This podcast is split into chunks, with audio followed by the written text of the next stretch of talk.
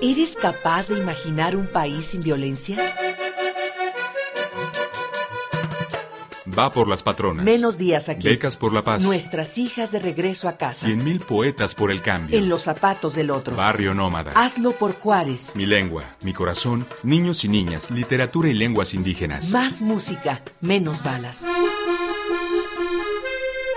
Haciendo un mundo diferente. Periodismo de paz. Comunidades imaginadas. Comunidades imaginadas.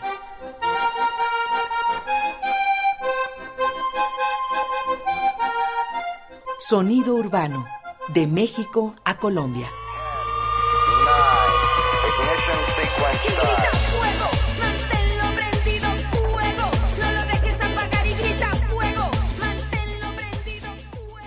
Nosotros vemos como Juárez sí es como una especie de laboratorio del futuro en el cual se experimentan unas de estas formas de violencia y de guerra que se van exportando, si pudiéramos decir el término, ¿no? a otras ciudades, ¿no? Y bueno, la violencia yo creo no solamente son los balazos, ¿no? Entonces, por ejemplo, en lugares como Chiapas, como en Oaxaca, que también he estado, creo que se vive otra violencia a la cual desgraciadamente también nos hemos acostumbrado al abuso de la policía, a, campesinos, a, comerciantes. Eso también lo hemos vivido cuando nosotros vamos viajando, ¿no? De ser como ajustes de cuentas entre el narco y cosas que tú lees en los periódicos, de pronto lo ves en la calle y de pronto te empieza a acercar. De pronto resulta que ya no es el afectado a algún desconocido, sino de pronto es el primo y luego después es el vecino y el tu compa de la secundaria y de la preparatoria. Entonces de pronto te envuelve soy el Alas Blissett y formo parte de un colectivo de activistas que se llama el Barrio Nómada.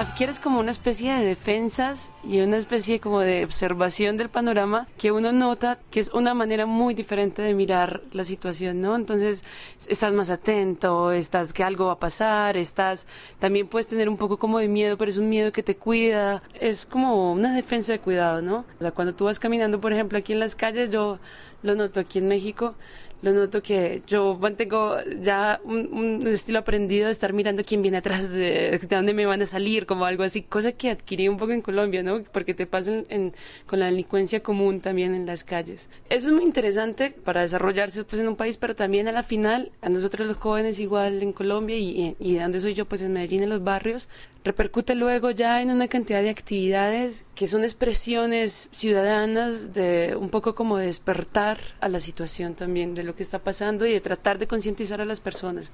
Yo soy Clara Isabel Arroyave, soy de Medellín, Colombia, y he estado como participando y trabajando en organizaciones en Colombia, tanto de nivel estatal, público, y colaborando ya con temas comunitarios y sociales. Y desde Monterrey.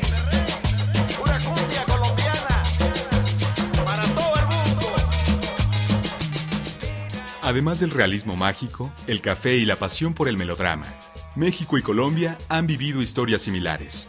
Historias de violencia y sus efectos sobre las personas.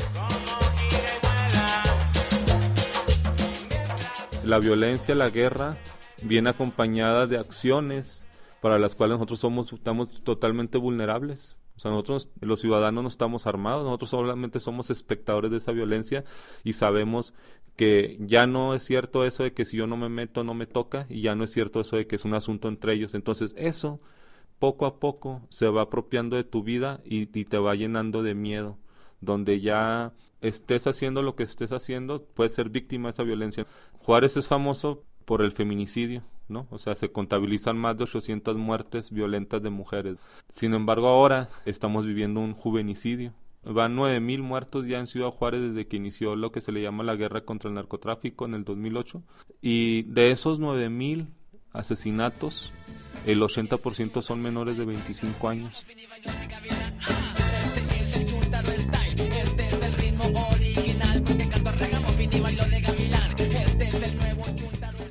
La población de ambos países ha enfrentado el miedo, la desesperanza y la pobreza. Pero también ha encontrado formas de enfrentar la violencia y de organizarse.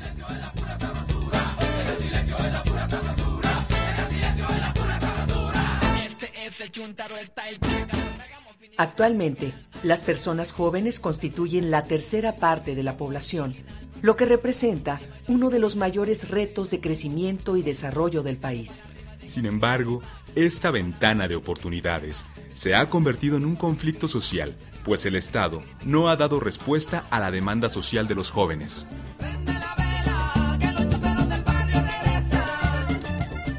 Ser joven aquí en Colombia se ha vuelto una posición de conflicto, una condición bastante complicada por las condiciones sociales del país. Hace mucho tiempo que el país lleva en una dinámica de conflicto armado constante. En un momento parecía que no, que los jóvenes no tenían que ver con el conflicto, pero lentamente el conflicto ha penetrado a las capas de jóvenes no solo de Bogotá, sino de otras ciudades del, del país. Es como si México y Colombia estuvieran jugando a las carreras un poco y algunas cosas que uno ve en México luego empiezan a ocurrir acá y algunas de las que están ocurriendo ahora en México son muy parecidas a las que nosotros ya vivimos hace unos 20 años. Eh, hay un libro muy famoso de Alonso Salazar que se titulaba No nacimos pa' semilla, que era como esa especie de juventud con una visión de, bueno, no nacimos para durar ni para, ni para dejar, digamos, un legado, sino para morir. Y eso se hizo muy fuerte, sobre todo en la época del narcotráfico, que sigue en Colombia, pero que fue muy fuerte en finales de los 80 y 90, y que de alguna manera ustedes están empezando a vivir de manera ya similar a lo que ocurrió y un poco más fuerte a lo que ocurrió aquí en Colombia, que fue toda la época del sicariato, cuando apareció el narco Pablo Escobar y empezó a, pagar a la gente de los barrios populares por asesinar policías, cuando se crearon los primeros grupos de sicarios en Medellín donde la muerte se volvió un negocio. Entonces mucha gente joven pasó a ofrecer sus servicios a estos grupos. Jaime Barragán, vivo en la parte sur de Bogotá, Colombia, soy artista plástico y docente. Hago parte de varios grupos que hacen trabajo comunitario con jóvenes desde hace ya unos 15 años. Me he dedicado como a combinar el mundo del trabajo comunitario y el trabajo con algunas instituciones públicas acá en la ciudad.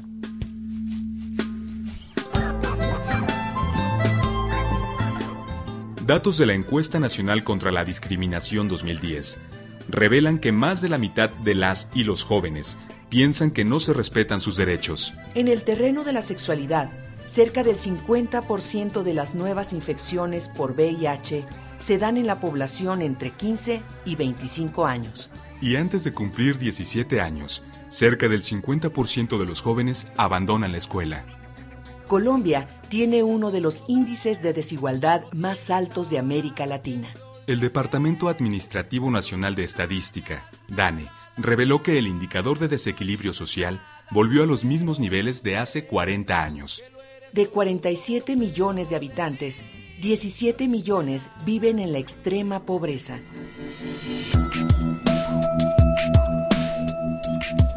En México, hay poco más de 112 millones de personas.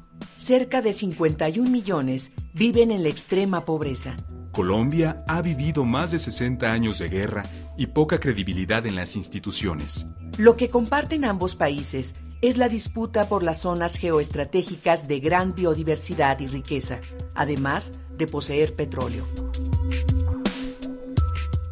Una gran parte de los jóvenes, hombres como mujeres de nuestro país y de América Latina, están en procesos o en ámbitos de exclusión social, de ahí la precariedad dificultades para insertarse en el mundo laboral, dificultades para insertarse en el espacio educativo, muchas dificultades para tener alguna vivienda o los mínimos satisfactores de salud.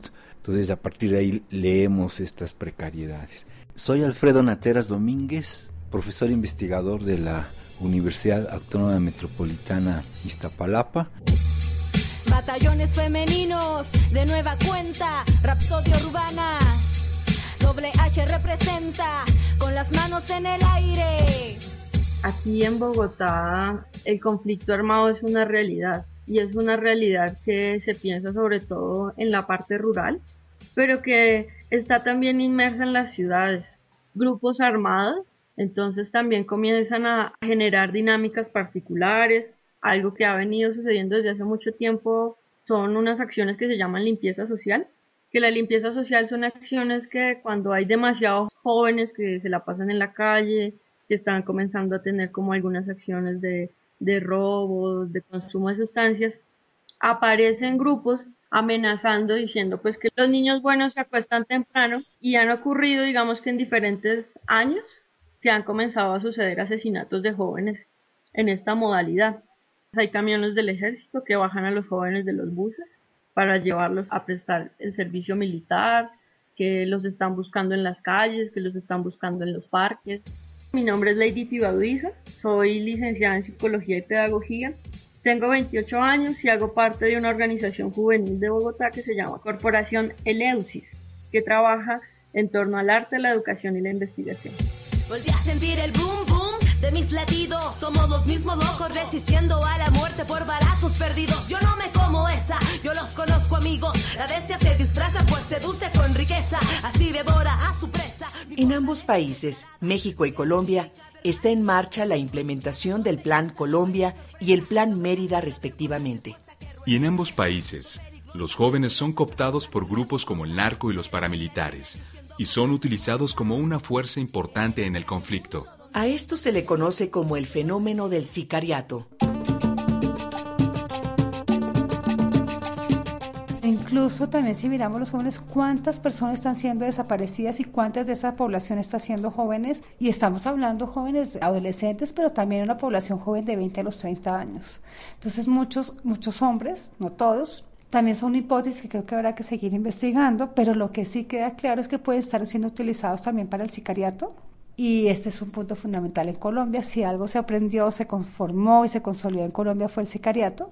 Te pago, tú matas, y van siendo como la base de estas estructuras paraestatales. Y en ese sentido también eh, creo que el papel de los jóvenes es un punto, digamos, difícil de comprender entonces sí está siendo una población muy vulnerable, tanto en términos de la utilización que están haciendo los actores frente a ellos, pero también la dificultad de las familias, de los espacios, de los colectivos, de que haya un lugar claro y legítimo para los jóvenes en este tipo de violencia, ¿no? Yo soy Clemencia Correa, actualmente estoy en el posgrado de Derechos Humanos como profesora investigadora y soy asesora consultora de organizaciones de derechos humanos y víctimas de la represión política. Todo esto ha implicado un cambio de proyecto de vida de los jóvenes. Ha significado pérdidas. Entre otras, pierden la libertad, ya sea por ir a la cárcel o por no poder salir de sus casas. Sin embargo, muchos se organizan diariamente, desafiando la muerte y la desesperanza. Nosotros, cuando entramos a reflexionar y decimos, bueno, carajo, pues yo llevo 30 años, 20 años de más viviendo en un país que no ha tenido un momento de y de tranquilidad, ya empiezas un poco a decir, eso no es lo que yo quiero para el resto del común y para el resto de mi vida. Entonces, en ese sentido, luego los jóvenes, muchos de ellos, yo de alguna manera, un poco más tímidamente, pero muchos de ellos se han terminado como asociando y agrupando de una manera muy interesantes alrededor del arte, pero también alrededor de movimientos ciudadanos y desarrollan actividades en lo local, in situ, pues, como en el barrio, en la cuadra, ahí nomás, que para mí han sido las experiencias quizás más valiosas, ¿no? Porque tratan de generar desde un núcleo de jóvenes que se reúnen, de tratar de despertar a su vecino. Mire lo que está pasando, no se deje eh, negar el espacio público, sobre todo, no se deje quitar lo que es suyo, ¿no? Que es la tranquilidad, la libertad de salir a la calle. Hay una organización que se llama Convivamos en, en una de las comunas de Medellín, que lo que hace es hace como jornadas de noche donde salen a caminar por la noche lo harán de manera lúdica y con artes y demás, pero es ese de tomémonos los espacios que son nuestros, tomémonos el parque, tomémonos esos lugares que nos han vedado al cual ya no podemos ir porque es el lugar donde se agrupan o se parchan los violentos y demás, entonces empiezan a retomar eso. Yo soy Clara Isabel Arroyave. Despediré imaginar por un momento, derretirse al sol cubiertos por la arena del desierto. El 31 de enero del 2010 fueron asesinados 15 jóvenes en una casa particular en Villas de Salvalcar, Ciudad Juárez. La respuesta fue la militarización de la ciudad y algunas recomendaciones de Naciones Unidas en temas de seguridad. En medio de todo esto, un grupo de jóvenes se rebelaron ante el toque de queda. Escrito en verso, no en prosa. La vida no es color de rosa. Barrio Nómada es el nombre de un colectivo en Ciudad Juárez que salió a la calle a dar talleres, a leer poesía, a jugar con los niños. Al principio, la gente los veía con desconfianza. pero con el tiempo vencieron el temor. Cada tarde, durante un par de meses, Barrio Nómada roló por las calles de Juaritos. Luego el ejército y el narco recrudecieron sus enfrentamientos y todos se volvieron a meter a sus cantones. En invierno de ese mismo año, decidieron hacer un recorrido por todo el país para dar a conocer lo que estaba pasando. Una de sus bases fue el distro, como le llaman al Distrito Federal. Su forma de comunicarse es vía redes sociales y telefonía celular. Mientras tanto, van registrando los viajes en tiempo real, toman fotos, graban textos, revelan y revelan la palabra, pero sobre todo la acción. Le di tanto para adelante que ahora no puedo echar para atrás.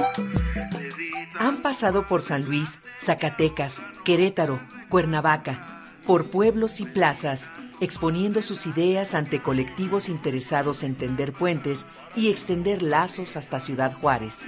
Este colectivo nómada ha viajado de raite por toda la República Mexicana. Son los traileros solidarios quienes los llevan de un lugar a otro. Con el tiempo han sabido leer estas señales. Han reunido un directorio electrónico con rutas, teléfonos, correos y se comunican vía móvil para citarse en el punto de alguna carretera. Nos preguntan, ¿pero hay esperanza? Y nosotros decimos, miren, mientras exista un solo ser humano, mientras ese ser humano siga vivo, hay posibilidad de redención del ser humano. Nosotros tenemos que estar dando mensajes de esperanza, de luz, de cambio, de que la muerte no se establezca, porque la muerte te mata de un balazo y a lo mejor esa es la menos peor, pero la muerte también es cuando piensas que ya no lo puedes cambiar, cuando piensas que el aquí y la ahora es todo, cuando piensas que tú qué puedes hacer. Ha hecho que ser joven sea muy delicado, o sea, es muy complejo. Tiene uno que ser muy creativo para aprender a vivir, para aprender a, a solucionar los conflictos y no terminar como una víctima fatal de alguno de ellos. Se necesita mucha formación para que los jóvenes no terminen repitiendo lo mismo y cuando son adultos convirtiéndose ya no en víctimas, sino haciéndoles a otros jóvenes lo que les hicieron en algún momento.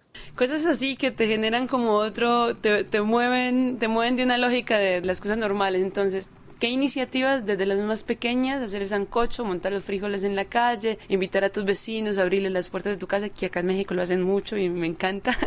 Creo que es una forma de resistencia. No es solamente hablar de un contexto general, es hablar en, en tu colonia, en tu barrio, es esa sensación de seguridad, de esa amargura que a veces uno tiene porque las cosas están jodidas y van mal y demás. Entonces ese tipo de cosas pequeñas son a las que yo personalmente le apuesto más y en las que creo más.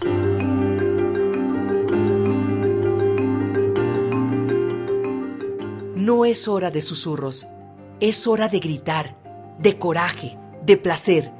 Es hora de gritar por lo que es, lo que no es, lo que puede ser, lo que se perdió, lo que se puede perder. Juan Enríquez Cabot.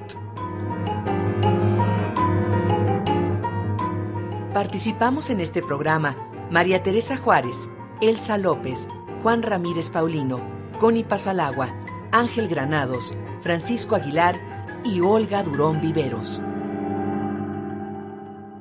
La noche escapa por la ventana, se oyen los trinos de la mañana, café con leche y echarle ganas, rumbo a la escuela, rumbo a la chamba.